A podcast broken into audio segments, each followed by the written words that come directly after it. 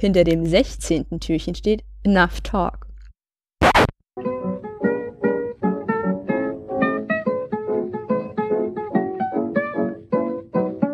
Schönen guten Tag bei Spätfilm Adventskalender Ausgabe 16, wenn ich mich nicht irre, respektive Enough Talk. Ich habe viel erlebt, viel durchlitten in den letzten Tagen, denn die heiligen drei Geister der Weihnacht haben es nicht gut mit mir gemeint.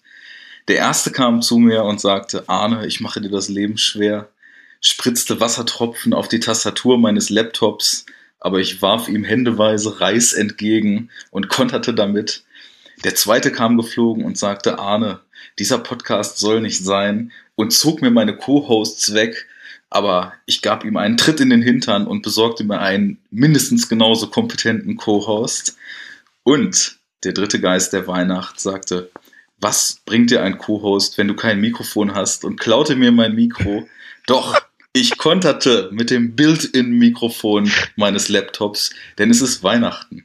Wir müssen alle unser Herz öffnen. Wir müssen den Menschen etwas geben, etwas zurückgeben.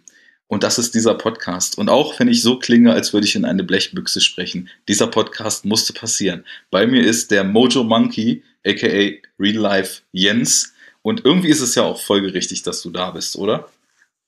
Ich hoffe doch. Ja, hallo an alle Zuhörer. Na, jetzt schon genervt?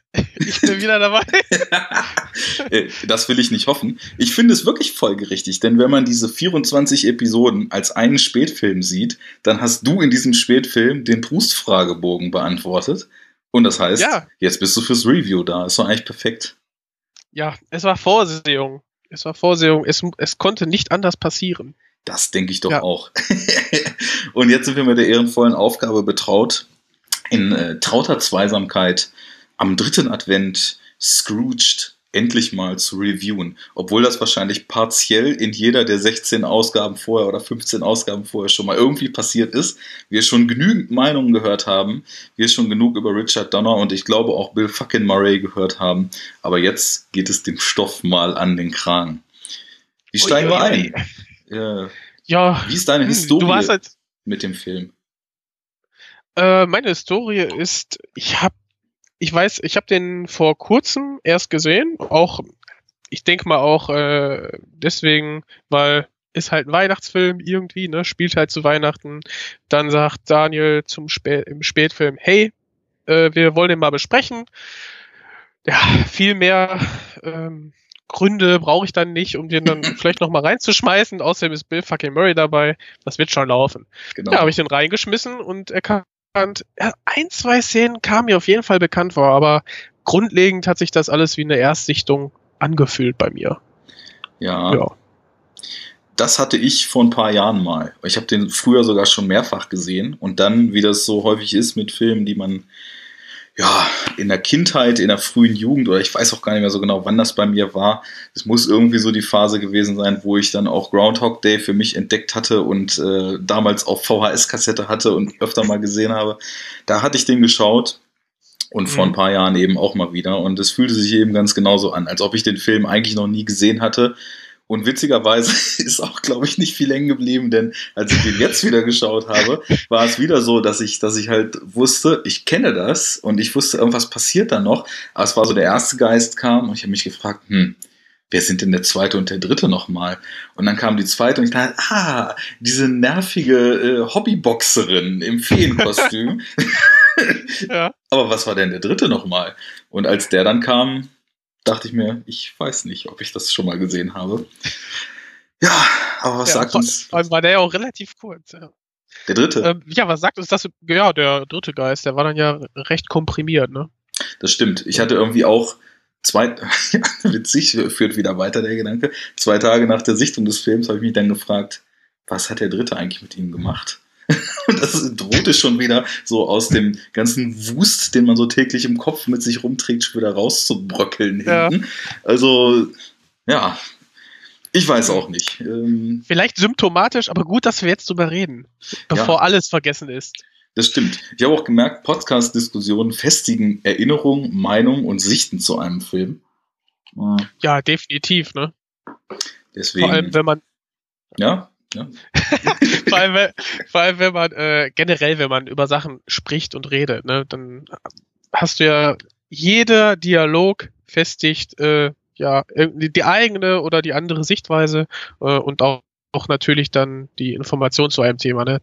Von daher ist das, glaube ich, nur ganz gut, dass wir jetzt hier darüber sprechen, bevor alles wieder Genau. weg ist. Was ich nicht vergessen habe, ein wundervoller Monolog. you gotta work late. Cause if I wanna work late, you gotta work li- late. And if you don't work late, I can't work late. And if I can't work late, I can't work late. Das war dann die Begründung für die Sekretärin. Nee, hier ist nichts mit Ferien. no holidays for you. Wir werden arbeiten. genau. Bis Ja. der Podcast vorbei ist. Was? Genau. We work late today. Allerdings, wir haben ja, also ich meine, wir sind jetzt schon wieder fröhlich. Es, es wurde ja gesagt, ne, so Viertelstunde könnte man machen. Wir sind jetzt schon wieder fröhlich zehn Minuten drin, haben quasi noch nichts erzählt. Enough Talkisierung ist eine Sache, ne? aber wir versuchen es heute mal in einer Stunde zu schaffen, damit wir in den 15 Minuten bleiben. Ne?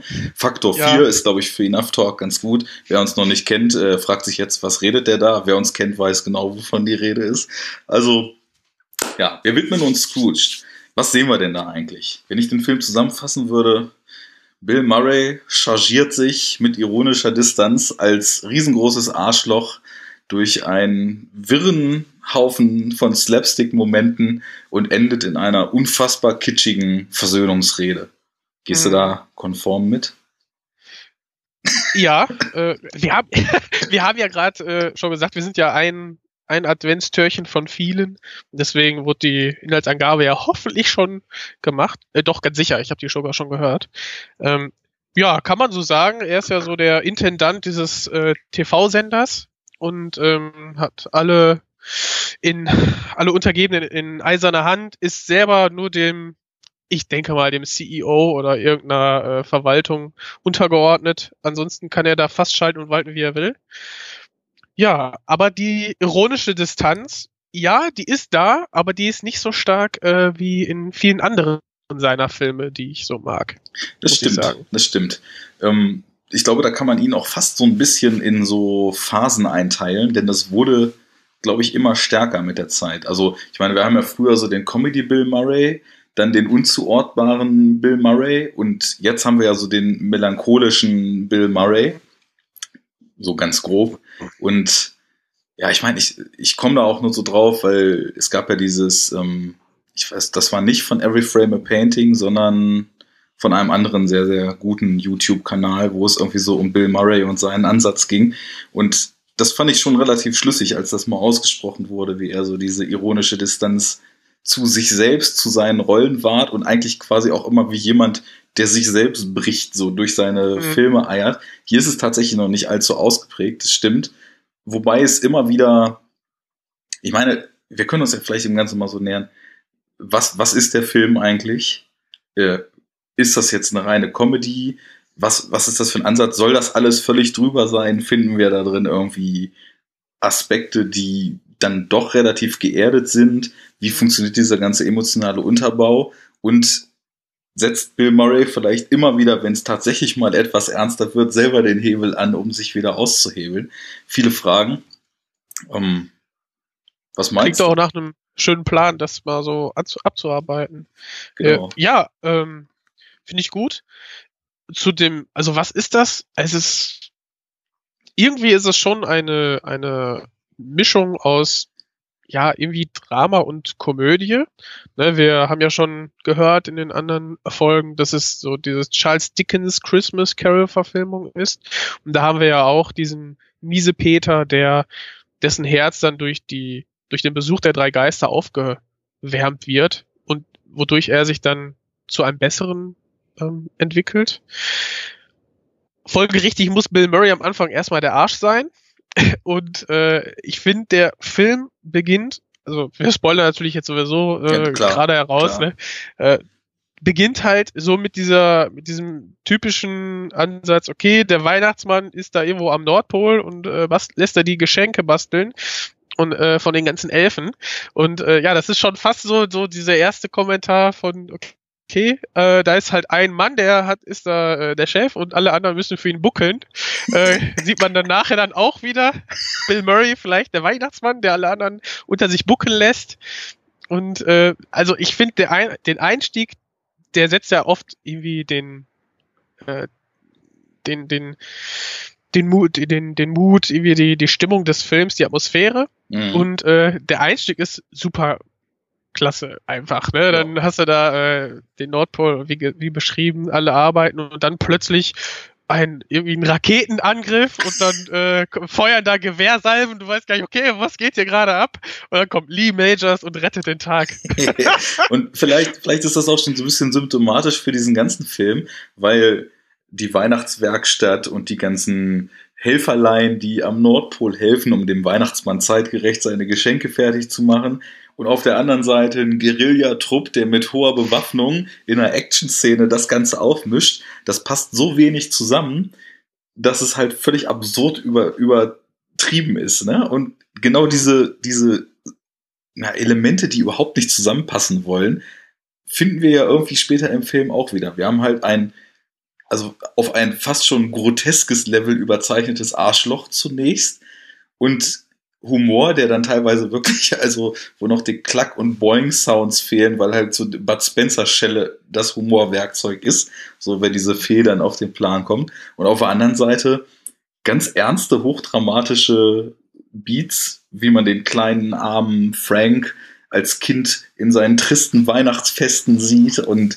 dann so die Erklärung bekommt, ja, er, er konnte gar nicht anders werden, er, er hat es schlimm gehabt, sein Vater war übel drauf und so weiter. Und das sind lauter so Gegensätze und es passieren immer wieder so absurde Dinge, die das, was vorher etabliert wird, ja, so kontrastieren. Ich würde nicht sagen aufheben, weil das ist so eine ganz urige Koexistenz irgendwie in dem mhm. Film.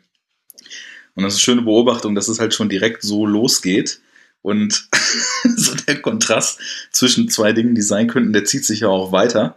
Ähm, wir haben ja dann direkt danach das Meeting, wo eben der ausgestrahlte Werbespot für die Weihnachtssendung vorgestellt wird. Und dann zeigt ja Frank seine Version des Weihnachtsspots, die, die eben äh, er seinen ja, Vorlieben entsprach. Ja. Redet erstmal, redet denn er einen äh, netten Versuch, erstmal schön klein, ah nee, das können wir leider nicht ausstrahlen.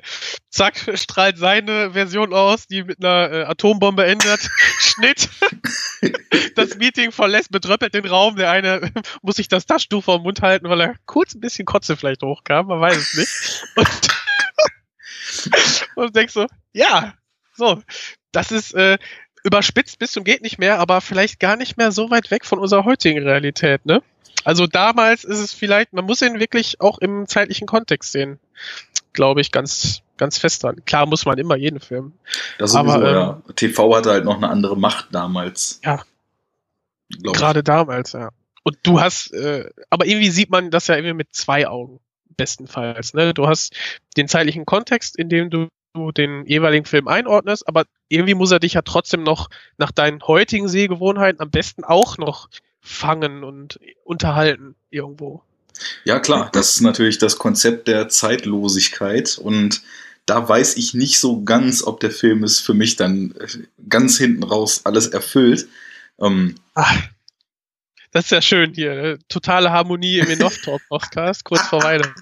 Ja, na klar, anders geht's gar nicht. Wir haben uns vorher abgesprochen. Eigentlich halte ich ihn für ein Meisterwerk und du ihn für den schlimmsten Schund, der je gedreht wurde. Aber es ist Leider Weihnachten. Lass uns in der Mitte treffen. Genau. Ja, nee, ähm, und ja, dieses Meeting und das, das zeigt aber dann auch schon wieder einen ganz schönen Aspekt. Es gibt halt, auch was die Figurenkonstellation betrifft, es gibt Figuren, die sind neben Frank auch so drüber, dass du die niemals als einen existenten Menschen kaufen könntest. Zum Beispiel dieser Scherge, der eigentlich den ganzen Film nur so als Lieferant für ja, abgedroschene Slapstick-Gags des gefeuerten, abstürzenden Typens außer Mottenkiste genutzt wird. Ich glaube, Bobcat Goldthwait ist das, der den spielt, ne? Bekannt hier als äh, Quietschestimmen-Typ von Police Academy und äh, für seine eigenen sehr, sehr seltsamen Regiearbeiten der, der letzten Jahre. Ach, ist das der Bösewicht bei Police Academy, dieser Punk nachher? Der, der dann später zur Police Academy übergeht, genau. Ja. ja. Ja, stimmt. Ach, ja. Und das ist ja ein total das witziger kann- ja, ja. Typ, ne? Also der hat ja damals diese totalen Klamaukrollen gespielt und hat dann irgendwann beschlossen, diese ganze Schauspiel-Hollywood-Kacke geht mir sowas von auf den Sack. Hat sich von Ja. Hollywood komplett losgelöst und dreht seitdem also so maximal in die Produktion überhaupt als, als Regisseur und dann auch Drehbuchautor. Äh, Ich sehe gerade, eine kenne ich. God Bless America. Genau, den habe ich auch gesehen. Und irgendwas anderes auch noch. Ist, also God Bless America fand ich jetzt nicht sonderlich gelungen. Ähm, Nee. das andere war halt auch so, aber es, es war irgendwie was eigenes, wenn noch, glaube ich, nicht so ganz meins. Also schon ein witziger Typ und Mhm. damals war aber halt voll auf diese Kasper-Charaktere so geeicht. Ne? Also ich meine, Police Academy-Reihe hat mich auch in meiner Kindheit so begleitet und ja, Ja, Dito. Mhm. ich weiß jetzt nicht, wie er im Original da geactet hat, aber so mit, er hat ja hier auch diese quietsche Stimme, die so zelebriert wird. Und von daher denke ich mal, dass die Synchro ihn auch ganz gut getroffen hat, die ich dann damals als Kind gesehen habe. Mhm. Naja, und du hast ihn zum Beispiel, ne? Und auf der anderen Seite sowas wie die Sekretärin von Frank, die wir ja vorhin schon als Gegenpart zu dem schönen Work-Late-Monolog hatten. Das ist halt so eine ganz glaubhafte Figur, ne? So eine erziehende Mutter, die viele Kinder hat, die irgendwie versucht durchzukommen, die Ja. Das könnte einfach eine normale Kollegin in einem Büro sein, so, ne? Und diese Diskrepanz ist seltsam, würde ich mal sagen. Genau, die hat man wirklich im gesamten Film. Äh, man hat dann, klar, ne, Frank Cross ist dann äh, Bill Murray, der schon so eine, allein durch das Casting an sich, äh, der vorher hat er ja auch Ghostbusters äh, gespielt, ist es einfach schon eine Ansage so ein bisschen. Und ähm, hat, wenn du ihn da mit dieser Rolle betraust, dann hat er an sich schon irgendwie so eine gewisse Distanz zu der ganzen Handlung. Und äh, ja, dann hast du ihn, der so ein bisschen, ja, schon so ein bisschen das Arsch ist.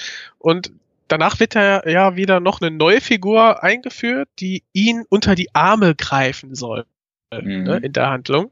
Und er ist dann auch so der totale Lackaffe irgendwie, äh, wo du dann denkst so, okay, Bill Murray Ja. ist jetzt ist jetzt gar nicht, also den dann Bill Murray auch dann partout sofort nicht leiden kann. Ne? Der sieht sofort, welches Spiel da sein CEO dann irgendwie treibt und äh, denk, denkt sich auch so, was, der soll mich hier ersetzen? Niemals. Und ja, schon hat man auch als Zuschauer dann irgendwie äh, so dieses dieses typische Vorsetzen einer noch blöderen Figur und plötzlich äh, kann man sich mit dem Frank wieder so ein bisschen äh, mehr identifizieren oder du hoffst dann, okay, vielleicht schafft das ja doch noch irgendwie, ne? Und Also- äh, er ist ja doch der Gute. Fi- Genau, was der Film definitiv nie tut, ist einem selbst die Entscheidung zu überlassen, wie man sich zu diesen Figuren positioniert.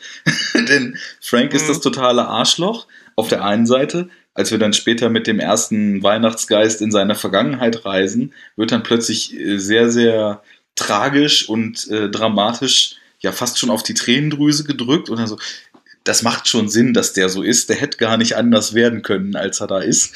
Und dann hast du halt diesen Bobcat Goldthwait, der also wirklich aufs übertriebenste schlechthin, also ein Pechvogel vor dem Herrn ist und als dann irgendwann wirklich noch der vorbeifahrendes Auto streift die Pfütze Gag kommt und nachdem er dann schon alles verloren hat und seine Frau ihn verlassen hat, er auch noch von der Pfütze nass gespritzt wird und dabei seine letzte Schnapsflasche zerbricht. Die wird ihm auch noch genommen.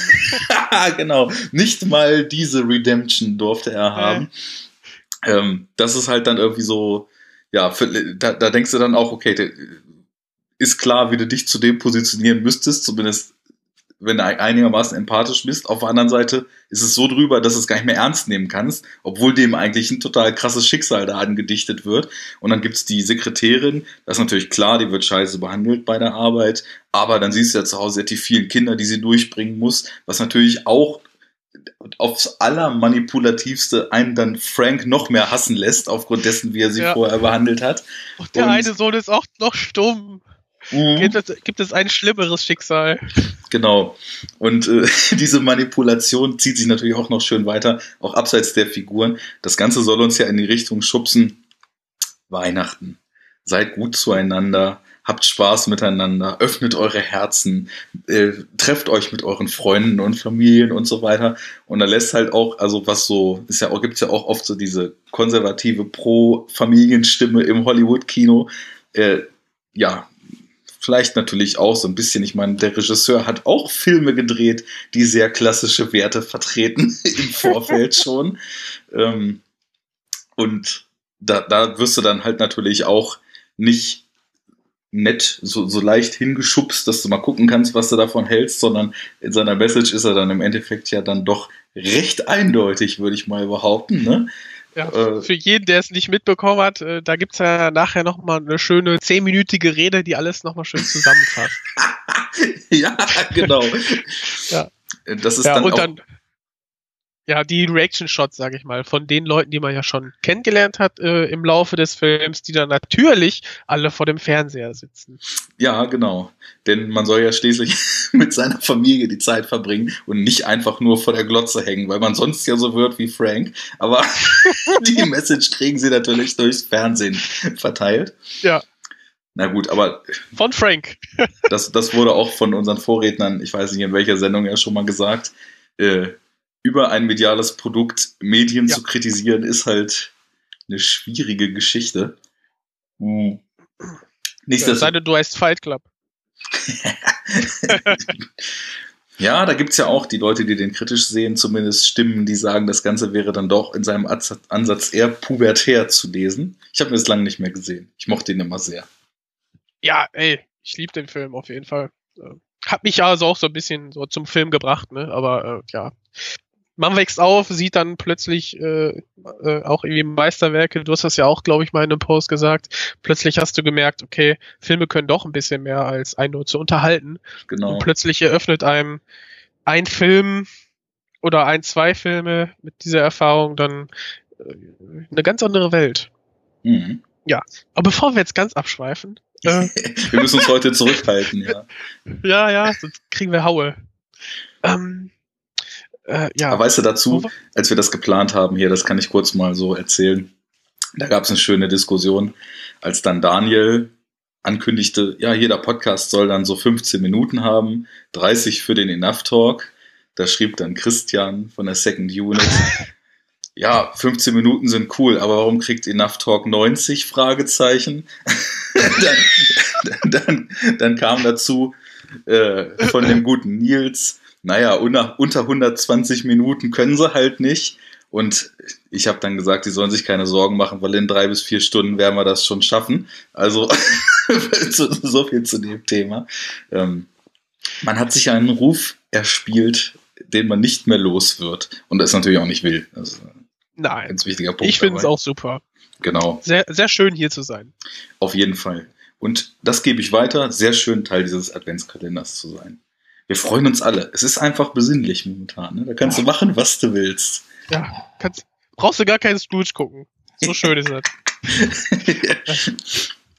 ja, ja, ich finde, ähm, du hast eine schöne Vorlage eben gegeben. Du hast, äh, als wir bei Fight Club kurz waren, gesagt, man hat dann irgendwann gesehen, so Film kann halt auch mehr als einfach nur unterhalten. Jetzt haben wir hier einen Film vorliegen, der will uns eigentlich relativ viel Figuren-Arcs äh, erzählen. Der will uns quasi die Läuterung einer absolut asozialen Figur zu einem warmherzigen Menschen verkaufen. Schafft er das? glaubt man das, was dem Frank passiert und glaubt man, dass es ihn in der Art und Weise verändert, wie es ihn verändert? Weil es Bill Murray ist, kann man es glauben. Ähm, allein aus der aus dem Gesehenen äh, oder der, der Geschichte und der Charakterisierung, die jetzt mit dem Holzhammer war ähm, und jetzt nicht sehr feingliedrig ist, ähm, würde ich da schon meine Zweifel haben. Dennoch äh, hat der Film ja auch schon ja, humoristisches Potenzial, weshalb äh, das ja nicht äh, die Läuterung nicht ja, der einzige äh, Inhalt ist des Films irgendwo. Ja. Also ich, ich bin sitze so zwischen den Stühlen, aber ähm, so richtig glaubhaft finde ich das alles nicht. Mhm. Ich glaube, glaubhaft müsste man in dem Kontext jetzt halt auch in so einem, Com in so einem Comedy Aspekt definieren. Ich finde so in Comedies Mhm. kann ganz schön oft ganz schön viel Wahres stecken, was dann eben nur entsprechend maskiert ist in so einem humoristischen Gewand und natürlich immer so zu lesen ist, dass das, was man da auf dem Schirm sieht, jetzt nicht wie in manchem Arthouse-Drama oder so vom Ansatz genau das ist, was wir jetzt irgendwie dann glauben sollen, sondern dass man halt einfach so ein bisschen den Symbolgehalt auslotet und sich dann aber trotzdem ganz ernsthaft fragen kann, funktionieren die Figurenwandlungen, schafft der Film die Kritik, die er äußert, die Themen, die er mehr ans Herz legen will und so weiter, schafft er das halt so zu verpacken, dass ich, obwohl ich viel gelacht habe, im Nachhinein das Gefühl habe, okay, der Film hat mir was erzählt. Schönes Beispiel, ne, hatten wir ja auch, oder hatte ich auch mal eine kurze Episode alleine gemacht, war jetzt zum Beispiel bei diesem Seth Rogen Animationsfilm Sausage Party. ich bin ja eh so ein Fan von Seth Rogen und so weiter und das ist halt einfach nur, das sind 90 Minuten kompletter Irrsinn, aber wenn du dann so ein bisschen einsteigst, hast du trotzdem das Gefühl, der positioniert sich halt zu Vorurteilen, zu Rassismus, äh, zu zig anderen Themen, die irgendwie so mit, mit Denkweisen und Toleranzen und so zu tun haben. Niemals subtil, weil ich glaube, bei einer Comedy ist subtil auch ganz, ganz schwer, weil äh, die Oberfläche ist halt meistens so laut und so offensiv, dass man da vielleicht die Themen auch schon entsprechend offensiv unterbuttern muss. Aber für mich hat das zum Beispiel voll gut funktioniert. Und hier ist es jetzt eben so dieses Ankreiden des Arschlochseins auf der anderen Seite, aber dann eben auch die Belehrung zum nicht mehr Arschloch sein. Und mit einem von beiden gehe ich nicht so mit. Rate mal welches. Die, die letzte, äh, ja, das zweite, die letztendliche Belehrung, denke ich mal. ja.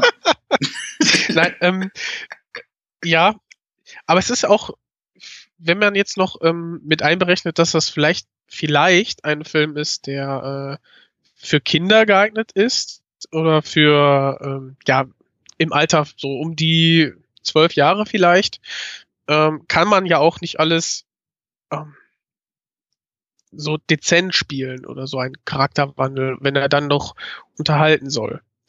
Und ähm, ja, von daher ist dann diese, diese Offensichtlichkeit an der Oberfläche ähm, gar nicht so, vielleicht gar nicht so negativ zu bewerten, auch ja, wenn es ein bisschen einfach ist vielleicht. Aber meinst du, ähm, meinst du jetzt vom filmischen Standpunkt her, dass du die den schlussendlichen Charakterwandel von dem einen Extrem zum anderen, dass du den nicht magst oder äh, das denke ich mal, darauf spielst du an und nicht auf die Geschichte, okay, ein echtes Arschloch zu sein in der echten Welt, ist schon ganz cool. Man sieht ja daran, äh, wie weit er da gekommen ist, ne? Nee, Als nee, nee. Ich, ich, Ja. ich krieg den Punkt nicht so richtig, wann es bei ihm Klick macht, muss ich sagen. Denn, Ich also, glaube, nach seinem Tod. Also äh, beim Geist der ähm, zukünftigen Weihnacht. Dann hat er diese Nahtoderfahrung. Ne? Er sieht ja sich sein, den eigenen Sarg. Ähm, sieht, dass da ganze zwei Menschen neben seinem Sarg stehen. Äh, ne? Einmal seine Ex-Freundin, gespielt von Karen Allen, und halt sein Bruder. mhm. Und danach gibt's Schnitt. Er ist im Sarg, wird gerade äh, die Feuerung ähm, gefahren. Ja, äh, kriegt gerade die Panik und dann äh, im nächsten Schnitt ist er wieder in der Anführungszeichen Realität im Filmstudio, wo dann nachher Scrooge als Live-Performance irgendwie aufgeführt werden soll. Und ähm, ja, dieser Kontrast soll, denke ich mal, diesen, diesen Scheideweg dann darstellen. Ja, ich rätsel jetzt gerade, also es klingt völlig richtig. Ähm, es ist ja vorher schon so, dass er eigentlich bei prügelt ihn die Fee durch das Zimmer seines Bruders oder ist das sogar noch mit dem ersten Geist? Nee, das, das ist die Fee. Ja, und ähm, da, da sieht er ja ganz viele Dinge, die er so gar nicht kennt, weil er sich eben Mhm. von Kindheit an vorgenommen hat, wahrscheinlich eben auch, und das ist was, was ich so in diesem übertriebenen Kontext schon so kaufe. Der Vater hat ihm ja mit vier schon gesagt, warum er kein, Geld, kein Geld nach Hause bringt, ne? Und ähm, Er kann ja arbeiten gehen. ist ja genau, oder ich weiß nicht mehr genau, was das war. Es war auf jeden Fall auch eine irgendwie sehr, sehr schräge Szene. Ja. Und ja, man, in diesem ganzen übertriebenen Kontext kaufe ich halt irgendwie schon, dass er dann so wird, wie er wird. Und das, ich meine, das, das ist halt irgendwie eigentlich schon so viel zu rational an so einen übertriebenen Film rangegangen. Aber Dinge, Ja, die. Eltern so zu ihren jungen Kindern sagen, haben halt auch ganz maßgebliche Einflüsse ja auf die Psychen von jungen Kindern. Und äh, diese traumatischen Weihnachtserlebnisse, das, das, da passt das schon sehr gut, wie sie ihn dann als TV-Produktionschef da so später geschrieben haben. Ähm, und dadurch, dass er sich eben so abschottet, die einzigen Leute, zu denen er Kontakt hat, sind ja, nachdem er seine Ex-Freundin da auch aus egoistischen Gründen oder weil er nicht gecheckt hat, was er an ihr eigentlich hatte, obwohl sie schon sehr, sehr seltsam geschrieben ist. Also ähm, Ja, vor allem die, die Schlussmachszene, also äh, sie sagt ja, okay, vielleicht sollten wir erstmal ein bisschen auf Distanz gehen. Und ich meine, wenn du so einen Spruch bekommst, äh, dann ist das ist natürlich, wow, dann bist du erstmal down und äh, versuchst dann erstmal zu überlegen, okay, äh, dann scheint es ja gerade nicht so geil zu laufen und ähm, lass uns vielleicht später gerade darüber reden. Sie, sie macht das dann ja auch so zwischen Tür und Angel, äh, während einer Live-Show auch, ne? Das zieht Mhm. sich irgendwie durch. mhm. Und äh, ja, er geht dann erstmal darauf ein, akzeptiert das, was ich äh, verstehen kann. Ja, und dann schaut sie ihn halt doch noch so an, als wäre das nicht die Rea Reaktion, die äh, sie sich gewünscht hätte. Auch irgendwie seltsam. Also ja, irgendwie die Charakterisierung ist jetzt nicht so wasserdicht, sag ich mal. Ja, vor allem, es, es passt nicht so richtig, finde ich, weil die Rückblenden, die man so kriegt, auch wenn er Mhm. sich mit seiner Geschenkwahl ziemlich in die Nesseln setzt und so weiter, ne, mit seinem Hey, Messerset. ja, in Häkchen, ne? Auf jeden Ja. Fall, ähm, da hat man eigentlich das Gefühl, dass deren Verhältnis, ja, sehr schön ist, dass auch die gemeinsame Zeit sehr schön ist und dass er schon sich auch viel, viel wohler fühlt als zum Beispiel in seiner Kindheit oder der Jugend, wo seine ganzen familiären Verhältnisse so scheiße waren. Deswegen finde ich es dann irgendwie seltsam, dass man das zeigt und dann diese Trennungsszene sieht und da plötzlich wieder das Gefühl hat, ihm ist das total scheißegal und er checkt gar nicht, was er daran hat. Klar, manchmal weiß man eigentlich nicht, wie gut es einem geht, bis es plötzlich nicht mehr so ist. Ne? Also das wäre schon eine Argumentation, wie man vielleicht so für die Drehbuchentscheidung dann argumentieren könnte. Trotzdem, ja, es, also ich hatte vorher nicht das Gefühl, dass er so reagieren würde, wenn sie eben ihn verlässt. Ne? Und genau, wo ich aber eigentlich drauf hinaus wollte, äh, als er dann bei dem Bruder ist, da sieht man, da sieht er ja Dinge, die er gar nicht mehr kennt. Freunde zu haben, Gemeinschaft zu erleben, Spaß zu haben mit anderen Leuten. Weil er ist halt immer nur der Chef, der scheiße zu allen ist. Und wie es so ist, also ich meine, die meisten Leute geben halt keinen Konter, wenn der Chef scheiße zu ihnen ist, sondern es baut sich halt nur ein immer größerer Graben auf. Und dann Mhm. ist hier die Belegschaft, die sich sehr einig ist, wie scheiße der Chef ist. Und der Chef hier oben, der sich für den Größten hält. und äh, die Kommunikation ist halt nur noch so das Nötigste. Er kennt das ja nicht mehr mit Freunden. Und insofern, dass das das einleitet, das ist eigentlich auch schon, würde ich, würde ich, würde ich auch äh, mitgehen. So. Dann, wobei er natürlich eigentlich sich nur darüber aufregt, dass die nicht so viel Ahnung von Fernsehen haben bei ihrem kleinen Quizspiel wie, wie er.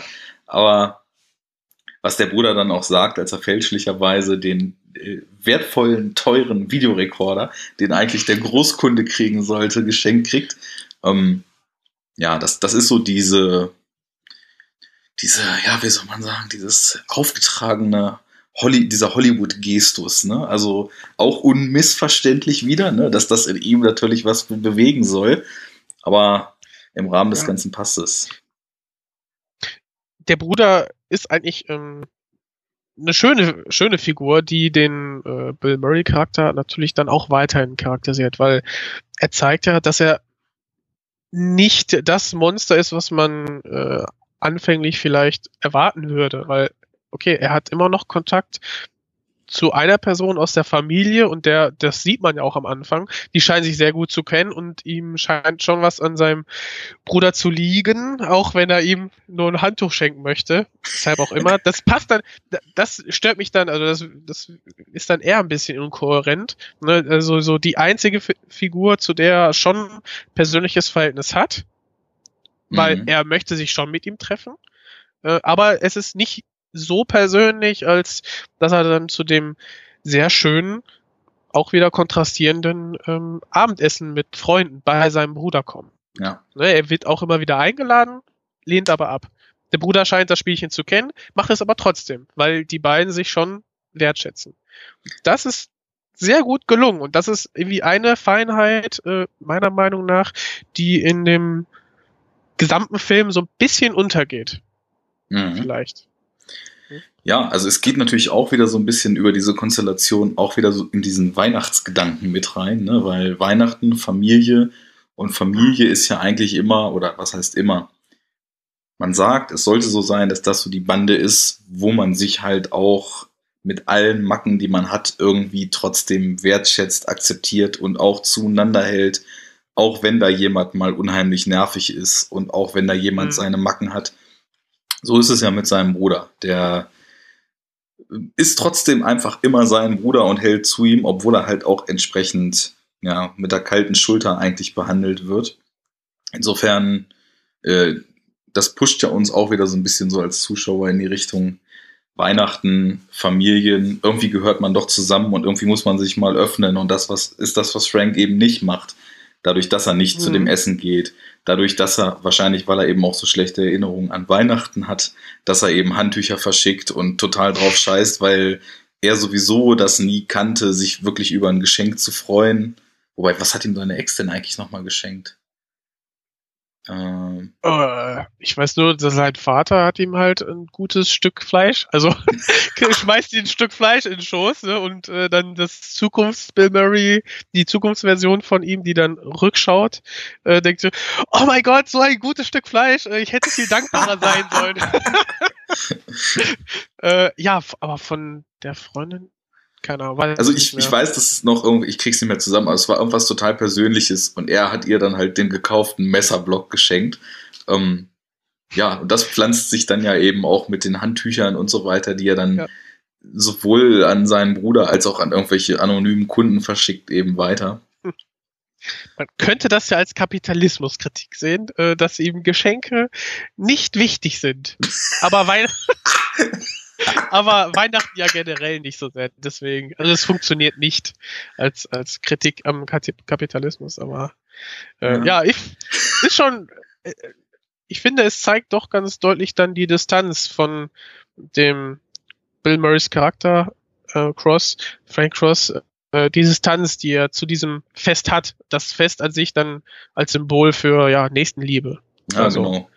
Das, da läuft es, glaube ich, drauf hinaus. Ja ich merke auch so jetzt die ganze Zeit so im Gespräch, dass ich doch so ein paar Sachen, die mir einfach, weil ich glaube ich momentan auch mental relativ überladen bin, vieles lief so an mir vorbei und ich dachte, hm, passt das? Aber jetzt, wenn man so drüber redet, ne, hatten wir ja vorhin schon, drüber reden ist immer gut, dann weiß ich, glaube ich, zumindest, was man sich gedacht hat, mit den einzelnen Beats, die in das Drehbuch eingebaut sind und die ihn dann dazu kriegen sollen, dass er seine schöne Rede hält am Ende.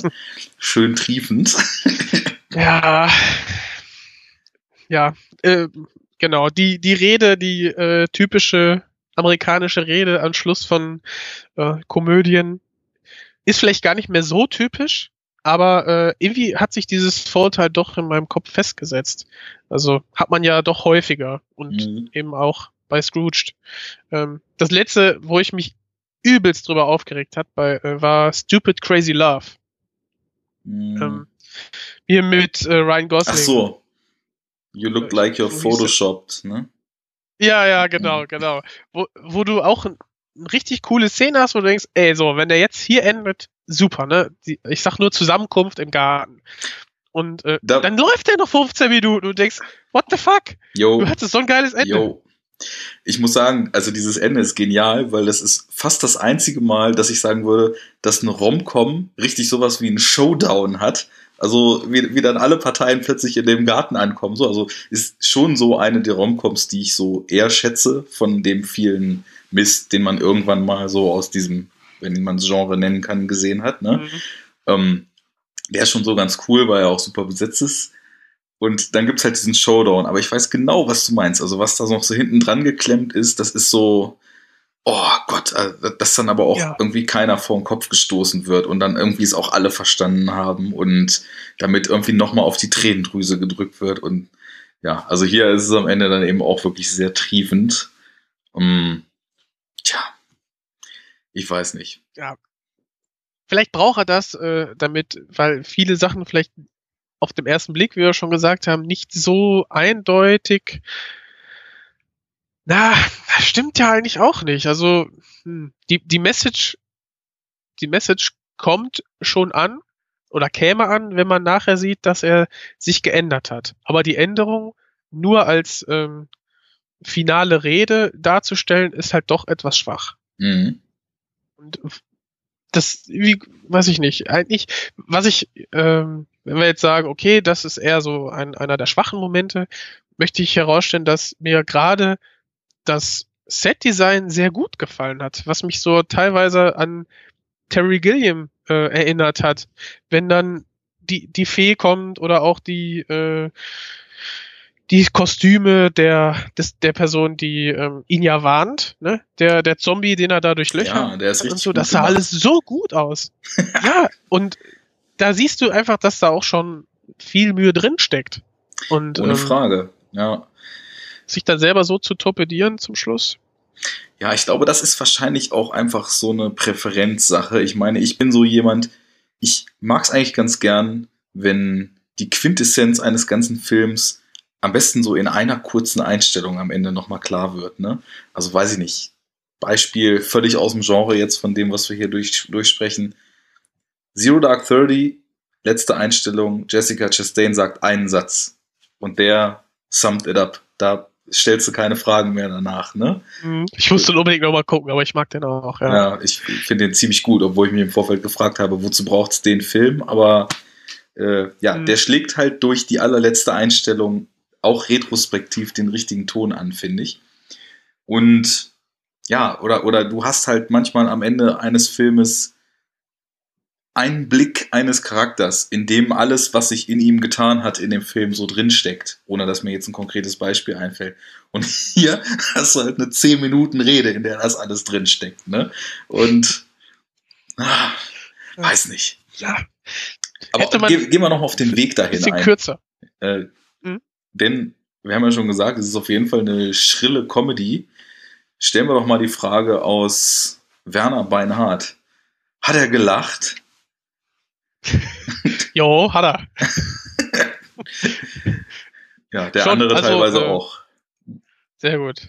Dann ist sich die Affenbande ja einig. Ähm, ich finde- ja, gelacht, gelacht schon. Ähm, aber dann, aber dann durch die visuelle Comedy vor allem, ne? Die, wie den, den Schnitt, den ich am Anfang äh, beschrieben habe, wo er dann diese unsägliche TV-Werbung zeigt und äh, dann Schnitt und den Leuten ist schlecht.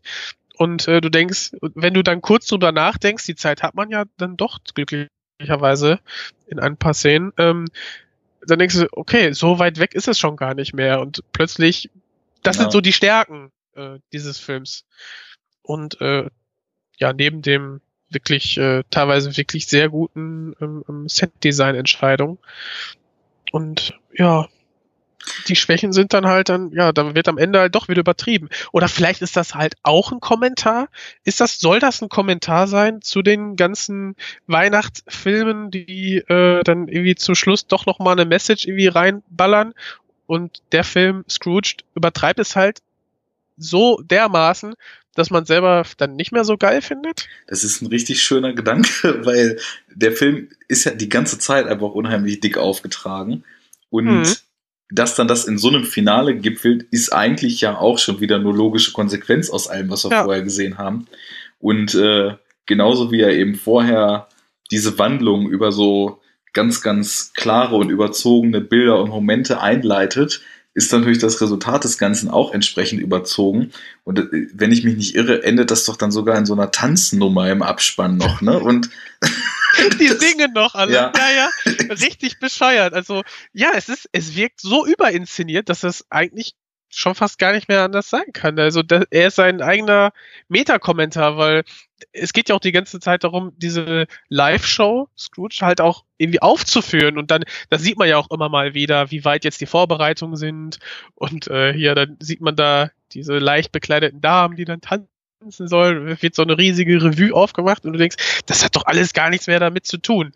So. Vielleicht bist du Ja. doch gar nicht so weit weg mit deiner Kritik, die du vorhin, also du- als du es Konsumkapitalismuskritik genannt hast, weil ich meine, ich weiß jetzt nicht, wie es 88 oder 89 war, aber Weihnachten ist ja heutzutage auch so ein ganz ambivalentes Ding. Ich meine, ich persönlich finde es zum Beispiel schön, so einfach mal wieder in Ruhe zum Ausklang des Jahres so mit meiner Familie zusammenzukommen. Und da geht's dann halt aber auch mir nicht darum, dass man sich wild beschenkt oder wo man, wie man jetzt auch schon sagen könnte, verpflichtend beschenkt, weil bei vielen mhm. ist das ja einfach eine riesen, riesengroße Sache, die halt auch total die Wirtschaft dann eben ankurbelt und den Einzelhandel ankurbelt in der Zeit. Darum geht's mir nicht. Für mich ist es so dieses Zusammenkommen. Auf der anderen Seite gibt's eben diesen Konsumwahnsinn, der ja auch von allen und Ecken nur, Enden und Ecken nur befeuert wird. Ja. Und man kriegt's ja auch im Berufsleben so mit, dann flattern irgendwelche Weihnachtskarten oder irgendwelche kleineren Geschenke von irgendwelchen Geschäftspartnern plötzlich ein und teilweise denkst du dir nur, was soll das? ne? Teilweise ist es dann so ganz nett. Aber was er ja so macht, ist also Handtücher und Videorekorder und sonst was so nach Liste an irgendwen zu verschicken. Ja. Da schwingt ja schon diese, ja, diese Verpflichtung zu Weihnachten, eben Aufmerksamkeiten an Leute, die einen, und da ist Frank dann eigentlich ein schönes Beispiel, die einen überhaupt nicht interessieren. Bei ihm geht es natürlich ja. so weit, dass es selbst der eigene Bruder ist, aber irgendwelche entfernten Geschäftspartner, die man überhaupt nicht kennt, ob man denen nun so ein Handtuch schickt oder nicht, auf der einen Seite interessiert die das nicht, das Handtuch fliegt irgendwo in der Ecke, auf der anderen Seite interessiert es Frank nicht, der kennt die nicht, Menschen sind ihm sowieso egal und er scheißt mhm. auf sie. Also vielleicht steckt da tatsächlich dann doch mehr Kritik in diesem ganzen Setting drin, als man das auf Anhieb denken würde. Genau, sehr, und alles spannend. und alles eingepackt in einer ähm, doch teilweise sehr schrillen ähm, Comedy irgendwie, ne? Also, wo man dann erstmal so durchsteigen muss. Und vielleicht wirken auch die Szenen deswegen so ein bisschen. Ich finde nämlich nicht, dass er sehr rund ist, der Film. Nee, ähm, absolut du, nicht. Du holperst schon oder stolperst schon so von Szene zu Szene Mhm. Ähm, die dann entweder lustig sind oder absurd. Äh, teilweise denkt man sich, okay, die Fee haut ihm da wieder auf den Kopf und dadurch hast du dann diese Zeitsprünge. Okay, es ist halt nicht so lustig, wie die Fee es selber findet. Ähm, ja, und es ist auch, eine, ein Level mit der Tante, die bei dieser Produktion am Set sich ja. zunächst über die Nippel aufregt und dann das dritte Mal irgendwie immer noch was in, ins Gesicht kriegt und wirklich schon wie aus so einem Cartoon übernommen, dann mit Bandagen und so weiter am Set sitzt und noch mal eine reinkriegt und am Ende ja. noch mal eine reinkriegt. Deshalb für die kleinen Kinder vielleicht, die, äh, weiß ich, diesen Slapstick-Humor, ja. die wir dann abfeiern können. Ne? Mein Humorverständnis ist da irgendwie anders, aber ich, ich habe, glaube ja. ich, eh so das, was oft als Gag ausgelegt ist, lässt mich relativ kalt, aber so absurd, Ab Absurdität, absurde Zusammenhänge, Überzeichnungen, irgendwas, was sich mhm. nur so ganz leicht off anfühlt, da liege ich dann am Boden, ne? Also, weiß ich nicht. Kann ich eine, gut nachvollziehen. Eine, ja. eine der lustigsten Szenen der letzten Jahre ist für mich in dem absolut genialen deutschen Kracherfilm High Alarm am Müggelsee. Wie, oh Gott, ehrlich? kennst du den? Nee. Ja. Also soll man sich den mal angucken? Das ist eine großartige Satire, aber wirklich. Also das, mhm. für mich ist das einer der besten deutschen Filme der letzten Jahre, weil er nämlich total perfekt, total perfekt den Menschen analysiert und durch absurde Überzeichnung freilegt, was für ein Bullshit wir alle von morgens bis abends eigentlich treiben, von uns geben, wie wichtig wir uns nehmen und so weiter. Ne? Und da gibt's eine Szene, ist ja halt High Alarm im Müggelsee, ne? das ist ja das Setup. Und dann ist der Bürgermeister ähm, mit zwei, drei Beratern, die haben dann so eine Taskforce gebildet aufgrund des High-Alarms, ne? Und dann gehen die, gehen die halt einmal vom Rathaus über so eine Einkaufsstraße, wo Eisdielen sind und so irgendwo zu so einem Besprechungsraum. Und dann gibt's halt einen so einen Kopf, der schirmt die halt die ganze Zeit ab, obwohl sie einfach auf so einer Dorfstraße lang gehen, ne? Und das ist so, also dieser Moment, das ist halt nichts, was als Gag aus, sondern nur so eine Kleinigkeit, ne? Aber da schwingt halt so viel drin mit, wie wichtig sie sich nehmen mit ihrer Taskforce da, so dass, dass der Dorfsheriff so vor den Leuten, die in der Eisdiele sitzen, so irgendwelche Omis, die da beim Eisbecher gerade ablamentiert sind, er schirmt sie ab, so damit auch ja nichts passiert, damit diese wichtige Aktion durch den High-Alarm im Müggelsee ausgelöst nicht gefährdet ist. Und da fängt es bei mir dann plötzlich an zu rattern. Und bei sowas krache ich mich hundertmal mehr weg als irgend so komische äh, Slapstick-Pointe, wo die Fee ihm einen, in, einen ja. reinsemmelt und er dann in einer anderen Zeit ankommt. Das war mir alles ein bisschen zu laut und ein bisschen zu doll. Wobei ich mit dir bin, dass genau. die Umsetzung teilweise echt super cool ist. Auch so mit diesem ersten Geist, der halt schon so strange aussieht mit seinem verrauchten Taxi und wie er dann da abhebt und die coolen Effekte, wo er irgendwo noch durchfährt und wie er dann durch die Tür geht später und so weiter. Das ist schon cool gemacht. Richtig. Genau, und dann ein, ein Moment, den ich dann sehr lustig finde, ist so, Bill Murray denkt, okay, geil, wir können jetzt hier durch Türen gehen, er versucht es auf, auf, zack, rammt dagegen. Das ist, das ist dann, das ist dann nett. Da, da sind dann so ein, zwei Gedanken dahinter, ähm, die man vielleicht als Zuschauer dann auch macht, parallel zum Film, und dann wird das kommentiert durch den Film. Das finde ich dann auch sehr lustig. Und Das diese, ist ein bisschen cleverer dann, ja. Genau, so das ist dann, das ist dann halt gut. Davon hätte man sich dann vielleicht ein bisschen mehr gewünscht und weniger von den Sachen, die dann auch ein bisschen absurd sind. Ja, die Schläge von dieser Fee, die die, äh, die der zweite Geist dann sein soll. Es ist halt bekloppt, ne? Du denkst halt, ja, Feen sind halt nette, zarte äh, Geschöpfe. Ja, sie ist halt äh, eine ausgewachsene Frau, der da eben schnell so so ein Kostüm angezogen wurde, was sehr gut ist. Ne? Dadurch hast du dieses Absurde wieder in der Welt, so dieses Terry Gilliam-hafte, Ja, das ähm, stimmt, ja. so leicht überzeichnet, haut dir dann aber mit dem Zauberstab auf den Kopf.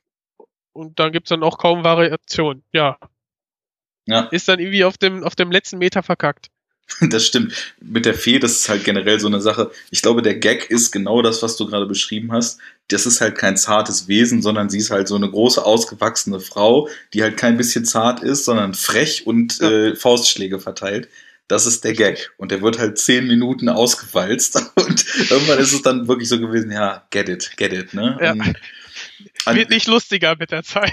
auf der anderen Seite, als dann zum Beispiel in so einer, in so einem kleinen Präfinale äh, Bobcat Goldthwait mit der Shotgun bei ihm im Büro ankommt, völlig am Rad dreht, nachdem, ist das nachdem oder bevor er den, den dritten Geist gesehen hat? Ich weiß es nicht mehr.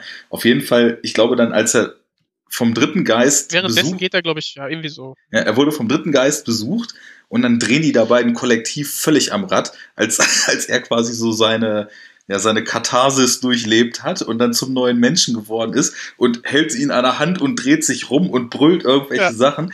Und das ist dann schon wieder so drüber, dass ich da auch mich gegen Ende nochmal richtig kaputt gelacht habe. Das ist dann wieder lustig. Ja, ja, weil das, da, da wird so ein bisschen einfach mit den Charakteristiken gespielt und da ist auch so eine Rampe drin, die auf so, auf sowas zusteuert und nicht so ein konstanter Level von Albernheiten, die einfach nur ewig weiter repliziert werden. Also, ich habe schon äh, mich teilweise sehr amüsiert und teilweise saß ich dann auch so ein bisschen, oh, come on, so mit der Fee oder gegen Ende, wobei es jetzt echt schon wieder spannend wäre, den Film mal so als so gezielt zu suchen und ihn mal so als Kritik lesen zu wollen, um mal zu gucken, wie erfolgreich man damit eigentlich Mhm. ist.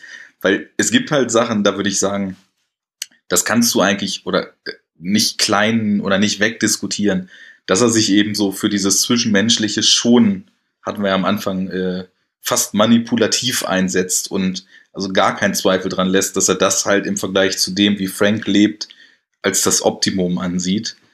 Aber nichtsdestotrotz ähm, kann ja auch, ich meine, wenn man Weihnachtskritik übt, kann man ja auch sagen, wozu brauchen wir in einer Welt, die ein christliches Fest feiert, von dem die meisten nicht mal wissen, warum und die meisten sowieso nicht mehr christlich geprägt sind, warum brauchen wir so ein Fest, um zusammenzukommen? Wieso kommen wir nicht jedes Wochenende mit Leuten zusammen, die uns wichtig sind? Ne?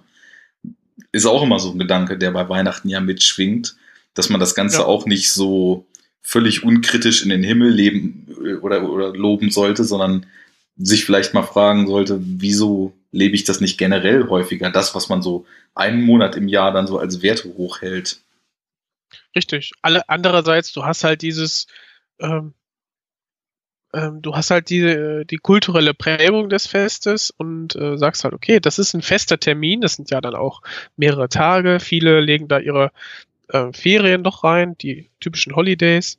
Mhm. Und ähm, es ist so ein, so ein fester Termin. Wenn du jemandem sagst, okay, nee, da bin ich, äh, da ist halt Weihnachten, da möchte ich für die Zeit für die Familie haben, dann sagt jeder, ja, alles klar. Und dann ist Ruhe. Mhm. Du kommst da nicht mehr, das ist schon irgendwie gesellschaftlich, ist das so drin in den Köpfen, dass es eigentlich jetzt, ähm, dass es erstmal positiv zu sehen ist, meiner Meinung nach, und jeder äh, kann ja selber für sich ausmachen, wie weit er geht und diesen ganzen Zirkus dann mitmacht. Mit diesem ganzen, wie du sagst, Geschenke, Rausch und Kauf und ähm, ja, das so ein bisschen als ein Ort, also ein Norden zu sehen, kurz vor Silvester zum Jahreswechsel, ist sicherlich auf jeden Fall nicht verkehrt. Aber ja. natürlich hast du recht, wenn du sagst, okay, dieses Fest sollte es eigentlich nicht geben, dennoch finde ich es gut, dass es gibt.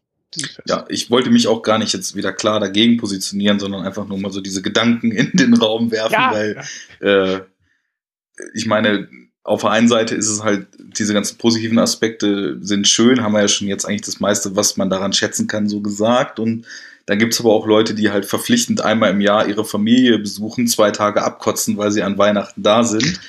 Und dann denkt man ja. sich so, warum denn das überhaupt noch? Dann sparst dir doch einfach. Also da ist dann doch auch egal, ob Weihnachten ist, weil, also, ähm, das sind dann mit Sicherheit nicht die Leute, die äh, der heiligen Jungfrau Maria gedenken und äh, sich an die gesch vermeintlichen Geschehnisse in einer, wo war das, eine Scheune oder eine Krippe oder was? Ich bin ja vollkommen unbewandert, was sowas betrifft. Eine Krippe in der Scheune. Aber gut. Ja, mich darfst du bei sowas nicht fragen. Nicht mal getauft. Ah, okay. Und trotzdem. Heide! naja. Nee, ich selber Protestant, evangelisch, äh, ja. Ja, ach, ich meine, äh, wie sehr. Okay, ähm, erstmal, äh, ja, ich gebe dir recht, da hilft dann auch eine finale Rede eines äh, Frank Cross nicht mehr viel, äh, um dann vielleicht den auch noch zu mehr Nächstenliebe zu bewegen. Andererseits, ja, viel zu tun hat es dann halt wirklich nicht mehr mit einem Propheten, der geboren wurde und ähm, der die Menschen bewegt hat. Äh, ihm zu gedenken ist ehrenwert, aber nicht verpflichtend. Erstmal das und vielleicht auch so ein bisschen ähm, überholt, weil die äh, Religion oder der Glaube den Menschen Kraft spenden kann, aber nicht so dieses ganze Konzept der Religion für viele westlich geprägte einfach überholt scheint. Mhm. Einfach nicht mehr die äh, Lebensrealität widerspiegelt. Mhm. Und das ist so neutral zu bewerten, wie es halt eben geht. So, kümmere dich um deinen eigenen Kram und äh, geh den anderen Leuten nicht auf die Eier und äh, alles gut. Und Na gut, aber sagen wir es mal so, also diese Werte, die Religion vielleicht mit Gipfel in einem Weihnachtsfest vermitteln mhm. sollte. Ich will jetzt hier keine Religionsdiskussion aufmachen, das, dann kommen wir mit unserer Stunde nicht hin. Aber, Zu spät. Ähm, wenn wir jetzt mal sagen, Güte, Nächstenliebe, Toleranz, menschliche Wärme und so weiter sind die Werte, die Religion zumindest theoretisch in den letzten 2000 Jahren hätte vermitteln wollen. Ähm, dann könnte man ja auch sagen, also auch wenn jetzt Religion diesen gesellschaftlichen Status verloren hat, dann ist es aber ja trotzdem so, dass, wie ich finde, aus gesunden Menschenverstand, Empathie, Einfühlungsvermögen etc., auch ohne dass das in irgendeiner heiligen Schrift niedergeschrieben ist, eigentlich die gleichen Werte folgen sollten. Also insofern, ähm, ob man das jetzt mit religiöser Motivation oder als Zelebrieren der positiven Aspekte des Menschseins und des menschlichen Miteinanders am Jahresende äh, verpackt, da würde es dann ja, glaube ich, nicht mehr drauf ankommen. Amen. Amen, Brother. Amen. Gut, ähm, ich würde sagen. Ist ich, doch ne? Achso, sag, sag an. So wie du dich freust, hau raus. Eine, die perfekte Schlussrede für diese Folge, oder?